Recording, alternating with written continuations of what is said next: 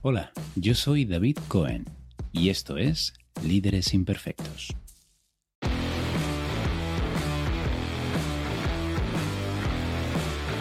Bienvenido a este nuevo episodio donde vamos a entrevistar a un auténtico crack, Luis Pasamontes, ex ciclista profesional que ha corrido en las mejores carreras del mundo y ha sido parte de algunos de los mejores equipos de ese deporte.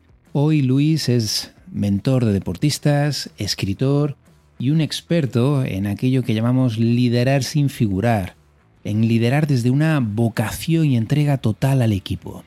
Nos va a hablar de esto y de su último libro. Vais a ver que Luis es un tío entrañable, pero también de una crudeza y un realismo casi brutal. Así que vamos a tratar temas bastante poco habituales en esto del liderazgo. Temas como por ejemplo ¿Qué pasa si amas lo que haces, pero te das cuenta de que no tienes lo que hace falta para ganar? ¿Cómo convertirte en alguien esencial para tu equipo sin ser tú el que se lleva las medallas? Y lo más difícil de todo, ¿cómo saber cuándo parar? ¿Cuándo dejar de perseguir tu sueño? ¿O cambiar de sueño antes de que se convierta en una pesadilla? Con estos temas tan poco tratados y otros más, estoy totalmente seguro de que este episodio te va a encantar. Disfrútalo.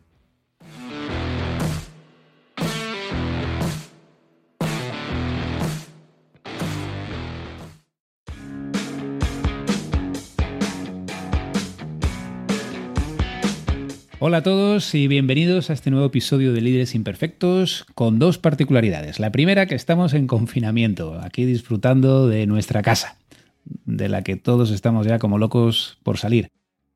Y la segunda particularidad es que tenemos a Luis Pasamontes, deportista, escritor y un auténtico crack, como vais a poder comprobar en breve. Bienvenido Luis. Bien hallado, muchas gracias y un placer estar por aquí. Luis, antes de nada, ¿qué te parece si en un minuto nos cuentas un poco quién eres y qué has hecho?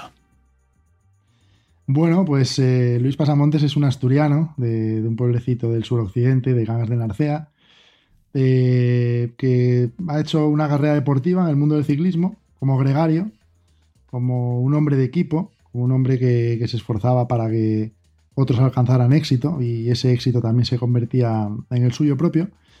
Y después de, esa carrera deportiva, pues eh, bueno, volví a, retomar mi formación. Eh, no, la, no, la, abandoné del todo tampoco como profesional de, del deporte, pero sí que no la podía llevar al ritmo que me hubiera gustado.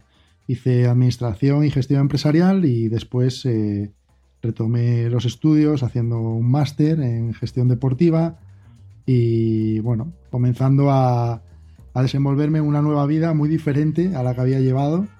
Y, de ahí, pues bueno, surgió la oportunidad de, trasladar mi historia eh, en las empresas eh, a través de, una conferencia que ha desembocado en, un libro, ¿no? Y aparte de todo eso, pues eh, también trabajo como mentor deportivo para deportistas profesionales, amateur, para empresarios y colaboro pues en, emisoras de radio como comentarista deportivo de ciclismo, por supuesto, que es de lo que más de lo que más controlo y de vez en cuando también me dejan escribir algunas cosas en revistas especializadas y en periódicos como El Confidencial. Muy bien, y el libro, simplemente por subrayarlo, es El liderazgo del gregario. Todo lo que he aprendido del trabajo en equipo durante mis 12 años como ciclista profesional. ¿Qué tal fue la experiencia de escribir esto, Luis? Fue una experiencia, fue una etapa dura. Yo creo que me faltaba por correr. He hecho giro, tour y vuelta y yo creo que el libro ha sido una gran vuelta. ¿eh? Ha sido una gran vuelta por etapas porque, como te digo, estoy acostumbrado de vez en cuando a soltar algunas letras en columnas, pero claro, enfrentarme a, tantas páginas eh, y con la primera en blanco, la verdad que, bueno, que no, no fue fácil. Me lo tomé como, como un trabajo. Cada día le dedicaba eh, un tiempo a, plantarme delante del ordenador, siempre con una, una hoja y un, bolígrafo en la mano, que también me gusta escribir a mano.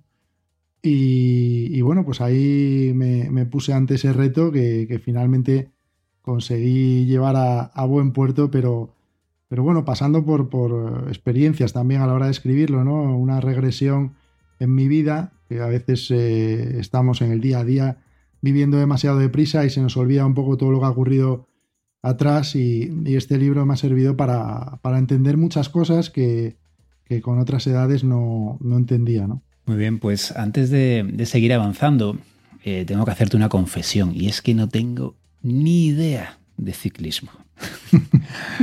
Ahora sé un poquito más después de leerme tu libro. Yo, lo, más cercano que, he tenido al ciclismo han sido las siestas de verano con, con la tele por delante. Así que por si hay algún otro despistado por ahí, ¿nos puedes explicar qué es eso del gregario, Luis? Bueno, mira, antes de nada comentarte también que, el libro es un libro para, todo el mundo, ¿no? Eh, es un libro sí que basado en, anécdotas que, están vinculadas a mi carrera deportiva como ciclista, pero, pero es un libro para, todo el mundo, ¿no? Porque eh, contestando a tu pregunta, yo creo que los gregarios eh, existen en cualquier ámbito de la vida, siempre que estemos dentro de, dentro de un equipo, ¿no? Eh, todos tenemos eh, un equipo familiar, un equipo empresarial, un equipo deportivo, algunos pertenecemos a varios de ellos, otros únicamente a uno, pero todos pertenecemos a algún equipo en nuestro día a día, ¿no?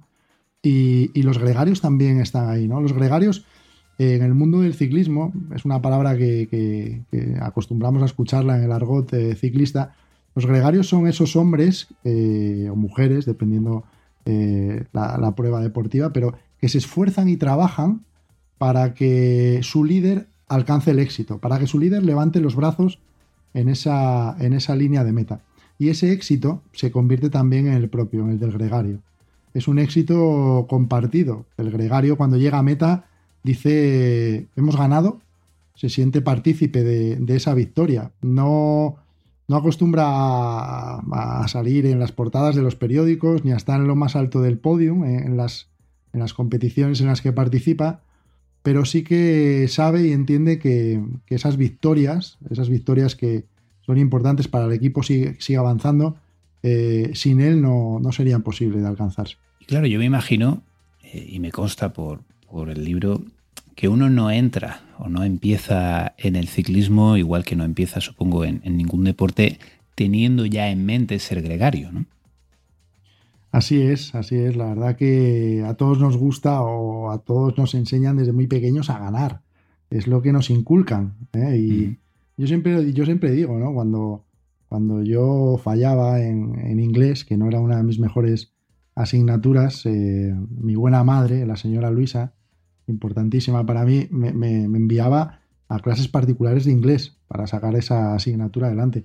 Pero en muchas ocasiones, cuando yo tenía buenas notas en otras asignaturas, eh, nadie me enviaba a, clases particulares de esa asignatura para ser excelente ahí, ¿no? y, todos queremos estar en lo más alto, queremos aprobar todo, queremos ser los mejores en todo lo que hagamos, pero no todos estamos capacitados para ello. Entonces, como bien dices, no llegas al ciclismo y dices, quiero ser gregario, quiero ser líder, eh, quiero ganar carreras.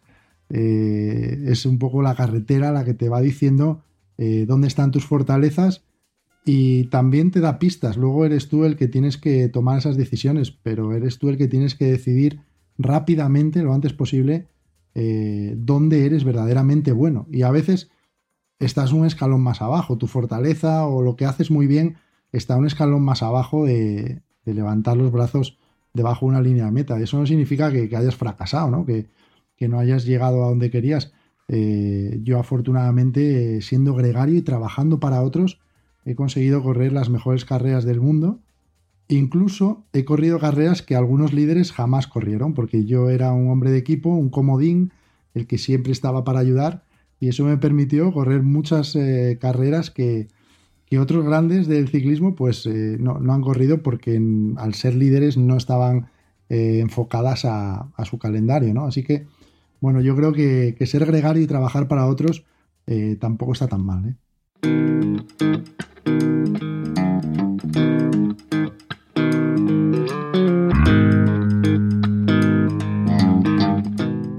encanta, me encanta esta entrevista, tu libro y, esta reflexión, porque es básicamente contraria a todo lo que se está diciendo, como la escupirle al muro de Facebook y a todas las frases de LinkedIn en el sentido de si quieres puedes, si puedes soñarlo puedes hacerlo, todo el mundo puede liderar, todo el mundo puede ser el primero, etcétera, etcétera.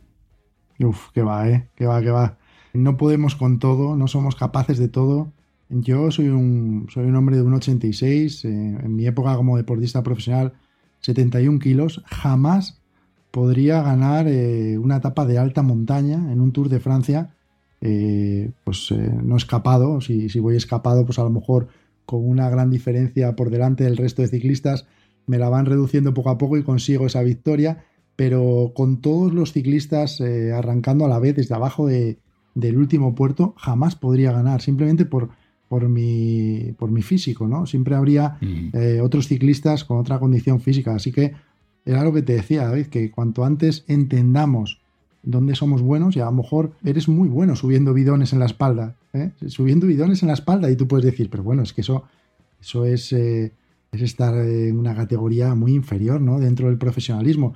O a lo mejor eres muy bueno dando tu bici cuando tu líder la necesita y quedándote sin ella en muchas ocasiones, pensando si bueno, yo cago aquí, que no tengo ni bici, ¿no? Pero si realmente eres el mejor haciendo eso, si realmente consigues ser uno de los mejores del mundo subiendo bidones en la espalda para tus compañeros, habrá muchos equipos que quieran que estés. O sea, hagamos lo que hagamos, desempeñemos la función que desempeñemos en cualquier eh, profesión. Si somos muy buenos o intentamos buscar la excelencia ahí, eh, siempre tendremos personas que quieran que estemos dentro de sus equipos. Y me llama la atención esto que dices de, buscar la excelencia. Porque es buscar la excelencia allá donde estemos, ¿no? Que no tiene que ser necesariamente donde pensábamos que íbamos a estar en un primer momento o donde todo el mundo espera estar.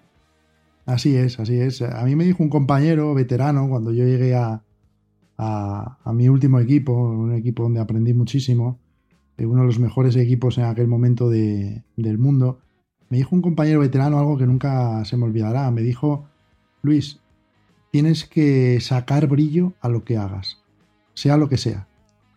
Pero sácale brillo, tiene que relucir lo que hagas. Cuando salgas en cada etapa, te pongas el dorsal en la espalda, si tu función es tirar los primeros 50 kilómetros, que no va a haber ni televisión, que seguramente habrá muchas personas que no sepan ni que estabas corriendo aquí, porque cuando la televisión conecte, tú ya habrás terminado tu, tu labor y no estarás ahí. Pero si haces esos primeros 50 kilómetros de manera eh, excelente, le sacas brillo a eso que haces, eh, realmente alcanzarás el éxito, alcanzarás la excelencia. Así que supongo que esto va también mucho de, cómo defines tú el éxito, ¿no? ¿Cómo defines tu éxito? Bueno, yo, para mí el, éxito es eh, descubrir lo antes posible nuestras fortalezas. Ese es, eso es algo que, que a veces eh, nos cuesta mucho. Porque, como te digo, todos creemos que, nuestro, nuestro, éxito está ahí arriba, ¿no? Entonces podemos tirarnos toda la vida intentando llegar ahí arriba y, nos tiraremos toda la vida pensando que, no hemos conseguido el éxito, ¿no? Entonces lo importante es, lo antes posible, saber dentro de ese pelotón, ese pelotón eh, empresarial, en mi caso deportivo, dentro de, ese pelotón de ciclistas, eh, saber cuáles son tus fortalezas ahí dentro. Yo sabía que no era un escalador, pero sabía que me defendía muy bien en el terreno llano, en el terreno de media montaña. Entonces yo intentaba aprovechar al máximo, al máximo eso, ¿no? Y para mí la excelencia era terminar la etapa eh, sabiendo que había sido uno de los mejores en mi terreno. Como yo decía, a la montaña la pasaba con un 5 raspado. Yo sacaba un cuatro y medio, un 4,8 en la montaña. Yo solamente tenía que pasar la montaña pero a mí no me interesaba eh, dar el máximo ahí, porque yo sabía que aunque diera el máximo, no iba a ser excelente en ese terreno. Y me ocurría muchas veces encontrarme con ciclistas veteranos de, mi equipo calentando, ¿no? Y ahora mira, ahora que estamos en casa y el mundo del ciclismo está muy de moda, calentando un rodillo. Y un rodillo es un aparato que sirve para dejar tu bici estática, ¿no? Una bici con la que sales a la calle. Es un aparatito que colocas en tu casa y tu bici pues pasa a ser una, bici estática, una bici de spinning, puedes pedalear ahí. Para todos los ciclistas en su casa están practicándolo, ¿no? Eh, pues bueno, ahí, ahí calentábamos en ese rodillo, ahí rompíamos a sudar antes de una contrarreloj, ¿no? Y yo recuerdo ver allí a compañeros calentando como si, o sea, como si se acabara el mundo. Yo, yo, yo decía, yo me quedaba alucinado y yo le decía, pero yo les seguía, conocía a todos, sabía quiénes eran como personas, como profesionales. Yo decía, pero si este tío no ha ganado una crono en su vida, yo no sé qué estará pasando, voy a preguntarle, a lo mejor me he perdido algo, ¿no? Yo le preguntaba, digo, oye, ¿qué, qué haces, tío? Estás calentando a tope, ¿no? Y me decía, sí, sí, eh, estoy, estoy calentando, sí, sí, voy a, voy a hacer la crono a tope. Pero, pero, ¿has ganado alguna crono en, tu vida? ¿Llevas 17 años de profesional y no has ganado una crono? No, no, no, no he ganado. Digo, pues hoy no vas a ganar tampoco. Hoy no vas a ganar la crono. No eres, no eres contrarrelojista. ¿No te das cuenta que estás gastando toda tu energía en, en intentar ser contrarrelojista y no lo eres? Digo, tú eres un hombre que, te desenvuelves muy bien en las escapadas. A rodillo, calienta, pero de una manera tranquila, suave. Guarda toda esa energía para mañana, porque mañana sea una etapa muy buena para ti. Y es que como, como nos empeñemos en ser buenos en todo, seremos malos en todo también. Claro. Y sin embargo, ahora que supongo lo ves con, mucha naturalidad y, y racionalidad, me imagino que habrá habido algún momento en tu carrera donde donde hayas hecho ese clic y hayas entendido mi carrera va a ir por aquí. Así es, cuesta, ¿eh? cuesta. Yo ahora, como bien dices, no, no, no, para nada. Yo ahora, como bien dices, eh, te lo cuento y, parece que yo pensaba de esta manera tan, tan lúcida entonces, ¿no? Pero que va, que va, cuesta, cuesta mucho. Yo cuando llegué al profesionalismo, eh, llegué a un equipo, un equipo pequeño, pero eh, muy útil para mí. Ojalá hubiera muchos de esos equipos hoy en día eh, son equipos catapultas, equipos que te permiten dar el salto al profesionalismo y después ir creciendo y llegar a, equipos de mayor nivel, pero son equipos pequeños en los que no tienes una función súper definida, porque no hay un líder, un líder claro, es un equipo de chavales jóvenes, todos que acaban de llegar a la máxima categoría, entonces digamos que es un equipo en el que sálvese quien pueda, salir ahí chavales, hacer todo lo que sepáis, hacer todo lo que podáis hacer, ya sabéis quiénes son los que van muy rápido, intentar estar lo más cerca de ellos hasta lo más lejos que podáis. Esas eran un poco a veces las premisas. Atacar cuando esté la televisión, que para nosotros la publicidad es muy importante. Eh, que ganéis va a ser muy difícil, ya lo sabéis. E, era un poco la, estrategia del equipo, ¿no? Entonces, tú cuando estás ahí, pues bueno, pues, pues dices, bueno, pues hasta que nadie me demuestre lo contrario, yo voy a intentar ganar carreras, quién sabe, a lo mejor no sé, soy un ganador, ¿no? Y, entonces empiezas ahí un poco a, dejarte ver y te metes el quinto, te metes el octavo, te metes algún día el tercero y empiezas a veces a, decir, bueno, es que eh, a lo mejor yo, yo puedo estar en lo más alto de un podio alguna vez, ¿no? Pero, pero claro, fíjate que yo, como, como te comentaba al principio, ahora soy comentarista de radio, estoy bastante puesto en todo y, el otro día, hablando con, un compañero que está en activo ahora mismo, que ha corrido el año pasado, Giro, Tour, o sea, un ciclista en activo, estábamos hablando eh, y me dice, oye, ¿quién fue el podium del, año, del, año, pasado del Tour? Y nos pusimos los tres a pensar, sabíamos quién había ganado el Tour de Francia, la carrera más importante en el panorama del ciclismo internacional, pero no sabíamos quiénes habían hecho segundo y tercero. Pero ya no hablamos ni de quinto y sexto. No, no, no, no. O sea, ni segundo y tercero teníamos que estar pensándolo. O sea, al final lo, sacamos, pero pensándolo. Y, le dije, injusto, ¿eh? tú has estado allí, tú sabes lo, duro que es hacer segundo en un Tour de Francia. Y, y, no nos acordamos de ellos. Y dice, ya, ya, ya, me estoy dando cuenta. Por tanto, lo que tú dices, ya no me preguntes quién ha hecho sexto séptimo que son, o sea, unos corredorazos tremendos. Bueno, al final todos lo son, pero, pero son ciclistas eh, con un nombre conocido, ciclistas que están siempre ahí, ciclistas que están en la prensa, en televisión, y no sabías quién eran. Entonces, claro, al final te tienes que dar cuenta un poco de, de, qué hacías, ¿no? Yo me di cuenta que, oye, esto está muy bien, que yo haga algún día el sexto, el séptimo o el décimo, pero yo aquí estoy en la cuerda floja constantemente, porque ni soy un ganador, ni trabajo para los que ganan. Entonces, a la hora de renovar mis contratos año a año, yo era el último ciclista muchas veces en renovar. Si sobraba algo, era, bueno, pues, venga, que nos ha quedado algo de presupuesto, cogemos a Luis. Pero claro, entonces ahí yo me di cuenta, digo, oye, aquí hay que espabilar. O ganas o trabajas para los que ganan. O sea, además creo que, tu madre ahí tuvo un, papel importante, ¿no? Con un comentario que te hizo, que, en, el, libro, que es mi madre, mi madre es mi coach. O sea, mi madre siempre que necesito que alguien me, me pellizque y me diga cuatro verdades, la llamo. O me voy allí a pasar eh, algún día con ella. Eh, mi madre, pues fíjate, fue en mi primera vuelta a España. Eh, bueno, pues mi madre estaba súper orgullosa. O sea, imagínate le contó a todas sus amigas del pueblo que su hijo iba a estar en la Vuelta a España, eh, que, fueran todas a su casa por la tarde a merendar, que, daban la carrera en la tele, que iba a hacer unas empanadas y tal. Entonces, claro, las amigas de mi madre, pero bueno, pero tu hijo, que sale en la tele, sí, sí, que sale en la tele, en la 2 de, televisión española, todos los días dan la vuelta, así que veniros para casa, tal. Entonces, bueno, empezaron ahí, mi madre no me lo contó, no me lo contó al principio, y, yo tenía una, premisa con mi madre y era cada día llamarla desde el hotel en el que estuviéramos, como nos vamos moviendo día a día, llamarla y pues decirle lo que las madres quieren escuchar, que a veces no, está, no es muy compatible con el ciclismo de élite, que era eh, no he pasado frío, estoy comiendo bien. Entonces, claro.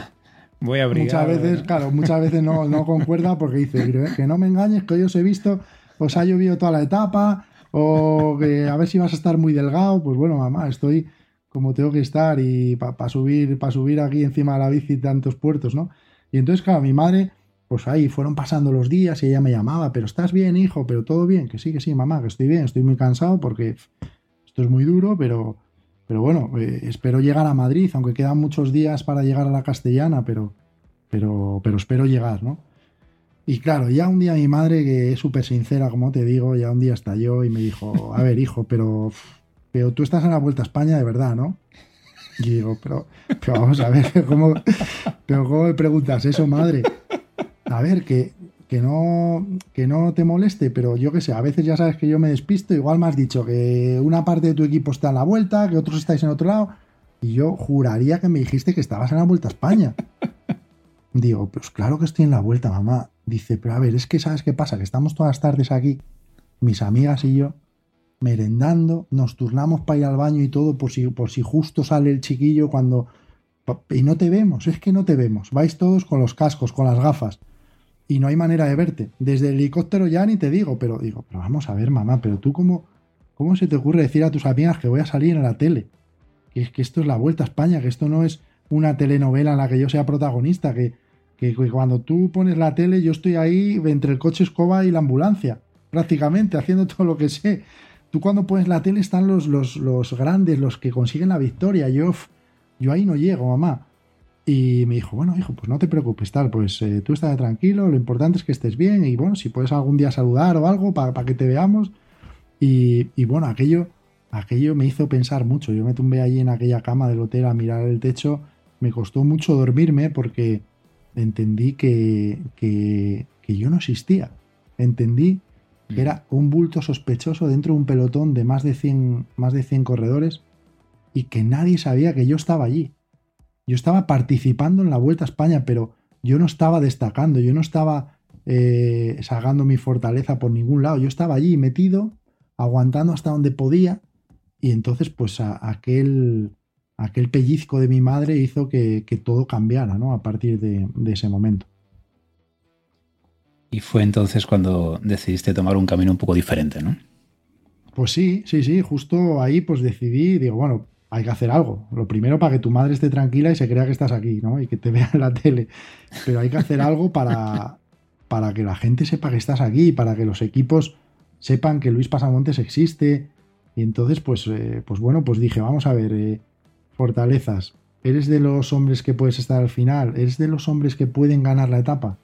Pues no, o sea, no soy, no, no tengo esas cualidades, no, no tengo, no tengo esa capacidad física o, más bien mental de aguantar esa presión, de estar allí. No puedo, no, no puedo. Bueno, pues vamos a estar al principio. Si no puedes estar al final, vamos a estar al principio. Así que me convertí pues, en uno de los corredores más combativos de, de aquella vuelta y era banderazo de salida y yo atacaba como si la carrera terminara en el kilómetro 5. Hasta, hasta buscar cada día, cada día, cada día una escapada que me permitiera, que me permitiera destacar. Y al final conseguí aquella escapada Otros, otros días también conseguí meterme. Mi madre emocionada porque por fin había visto a su hijo en la tele, ya se creía que estaba allí. Pero, pero fíjate que aquello sirvió para, para, que mi nombre sonara mucho en las emisoras de los coches, ¿no? La Radio Vuelta es como una retransmisión en directo de todo lo que está pasando y todos los coches de los equipos están conectados a esa emisora y van escuchando todo lo que acontece, ¿no? Entonces mi dorsal empezó a sonar, pues eh, Luis Pasamontes, cabeza de carrera, intento de escapada de Luis Pasamontes, Luis Pasamontes vuelve a intentarlo. Entonces, bueno, aquello sirvió para que de repente, sin ser eh, de los mejores, sin ser de los ganadores, mi nombre sonara e incluso la prensa eh, pues se fijara en mí como la escapada más larga del día, el ciclista que ha en solitario durante más de 180 kilómetros y, aquello estaba muy lejos de conseguir la victoria, pero, pero sí que me sirvió para, para destacar sobre el resto. Y además te dio pie a, tus siguientes pasos ya profesionales, ¿no? Donde también el libro explicas como en, un momento difícil donde no tenías claro en qué equipo ibas a aterrizar, decidiste romper el protocolo, en cierto mm. modo, de nuevo intentando hacer las cosas diferente y llamar directamente a un director deportivo. Sí, sí, así es. La verdad que eh, yo, estaba en ese momento en el que, en el que necesitaba seguir creciendo. Eh, tenía la posibilidad de seguir en el profesionalismo, pero yo, yo necesitaba algo más. Necesitaba equipos que me permitieran correr el Tour de Francia, el Giro de Italia. En el equipo en el que estaba corríamos la Vuelta a España, una carrera que, me encanta y que me apasiona, pero yo necesitaba más. Yo quería seguir creciendo como, como ciclista. Eh, siempre me dijeron, eh, mi director deportivo, Tino, desde pequeño, me dijo, mira, tú vas a llegar a profesional. Digo, pero tú qué sabes si yo voy a llegar, que queda mucho. Me dijo, sí, sí, lo vas a conseguir, estoy convencido, pero acuérdate de algo que te voy a decir, y es que eh, lo difícil seguramente no sea que llegues, lo difícil va a ser que te mantengas ahí arriba. Eso es lo complicado. Mantenerte en la élite, mantenerte entre los ciclistas elegidos de todo el mundo cuando los huecos son escasos, cuando hay un montón de chavales apretando por debajo para pedir ese salto como tú pediste, tú tienes que demostrar cada año que puedes seguir manteniéndote ahí en la élite y eso va a ser eh, lo realmente complicado, ¿no? Entonces, aquello se me grabó y, entonces yo me, daba cuenta que estaba ahí un poco estancado, que sí, vale, soy profesional, pero necesito más, yo necesito seguir creciendo, ¿no? Y, ahí surgen los problemas, ¿no? Porque al final los deportistas, en el caso de los ciclistas, los contratos en hombres de equipo como yo o en ciclistas que no éramos ganadores, eh, se hacían año a año, ¿no? Algo, algo que yo también discrepo mucho. Yo creo que lo hacen un poco para que el deportista no se relaje, para piensan que de esa manera vas a dar el máximo constantemente y al final lo que consiguen muchas veces es que tú en ocasiones tengas la mente más puesta en, en, eh, en ese contrato que no llega eh, y, no realmente en lo que tienes que hacer, que es pedalear con mucha, con mucha fuerza y entrenar centrado en, tus próximos objetivos, ¿no? Eh, y entonces, pues bueno, ahí surge, surge ese, problema, ¿no? Al final yo quería irme a un equipo más grande, un equipo de mayor categoría, lo consigo, pero, pero fíjate lo que son las cosas, ¿no? A veces aquí yo siempre digo que en ciclismo todo lo que creas que no puede pasar, va a pasar, ¿no? Yo fui con mi agente deportivo, con mi manager, a firmar un contrato con un gran equipo italiano, con, una de las instituciones del ciclismo italiano que estaba como manager general de ese equipo, allí en una localidad que se, llama Lugo, nunca se me olvidará, también por, por el símil con, la localidad gallega, y, yo estaba allí alucinado, ¿no? Salí de allí súper contento, un contrato que mejoraba eh, lo profesional, lo económico, que me iba a permitir estar cerca de ciclistas de, mucha categoría, que me iban a, enseñar muchísimo. Bueno, yo estaba en una nube, ¿no? Yo fui allí con mi madre, con aquel contrato encantado, y, a los dos días, o sea, a los dos días, bueno, me probé ropa, las medidas de la bici, o sea, todo, o sea, todo. Yo ya digo, madre mía, qué, cómo hemos triunfado, vaya, vaya equipo que vamos a tener. Y a los dos días me llama mi agente deportivo y yo le digo, ¿qué tal? ¿Cómo estás? ¿qué, me cuentas? Me dice, lo noto serio y digo, ¿pero qué pasa? Estás muy serio y tal. Y me dice, Luis, es que hay un pequeño problema con el equipo. Digo, bueno, ¿qué problema? Es que a lo mejor las bicis no llegan en el plazo establecido, que tengo que estos primeros días entrenar con la mía. ¿Qué pasa? No, no, que el equipo no, no sale adelante. Digo, pero ¿cómo que no sale? Pero, pero si tengo el contrato aquí, ya, ya, pero no sale. Ha habido un problema con, un patrocinador y, no sale. No, no, no, tienes equipo en estos momentos. Fíjate, estábamos en unas alturas de la temporada para encontrar equipos muy complicadas porque eh, en el ciclismo, eh, si no tienes un equipo antes del mes de enero, pues eh, hombre, se complica todo, todo bastante, porque como te decía, los huecos son escasos y, se complica. Yo me planteé ahí en esas fechas sin equipo. Fíjate qué montaña rusa, David, de estar ahí en, lo más alto pensando que, había conseguido un objetivo máximo de, de, seguir creciendo, a de repente ni estar. O sea, es que no tenía ni un equipo de menor categoría. De me iba del ciclismo profesional.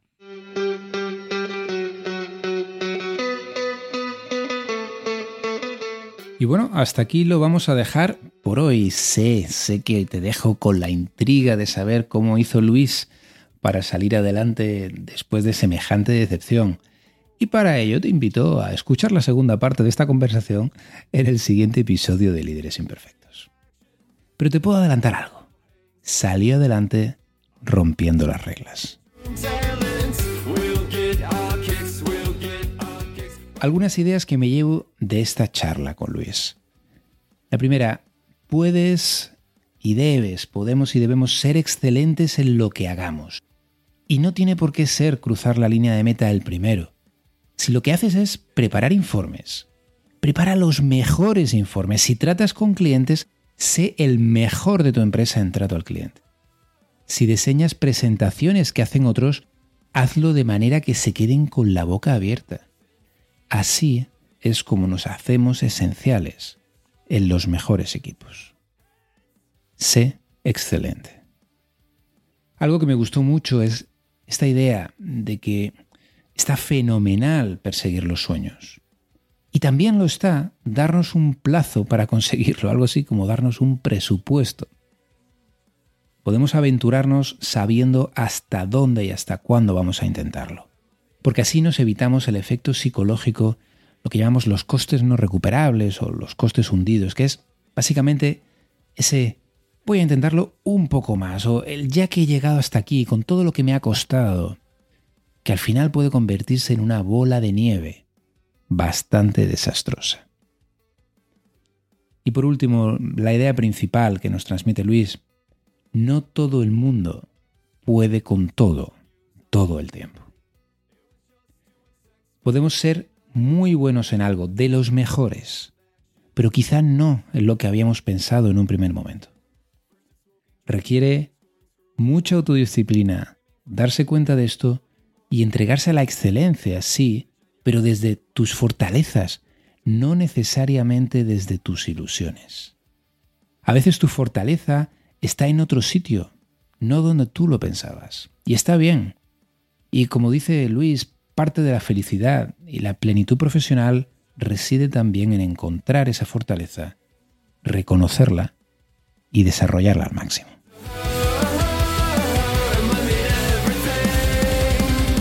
Y hasta aquí este episodio de Líderes Imperfectos, ideas para gestionar a otros y a uno mismo. Espero que te haya gustado. Personalmente he aprendido mucho con Luis y lo seguiré aprendiendo en la segunda parte de esta conversación que publicaremos la semana que viene. Si quieres ponerte en contacto con nosotros y darnos feedback, puedes hacerlo en podcast.intiva.es. Podcast.intiva. Y también te estaremos eternamente agradecido, como siempre, si quieres darnos una valoración positiva donde sea que oigas este podcast. Gracias y hasta pronto.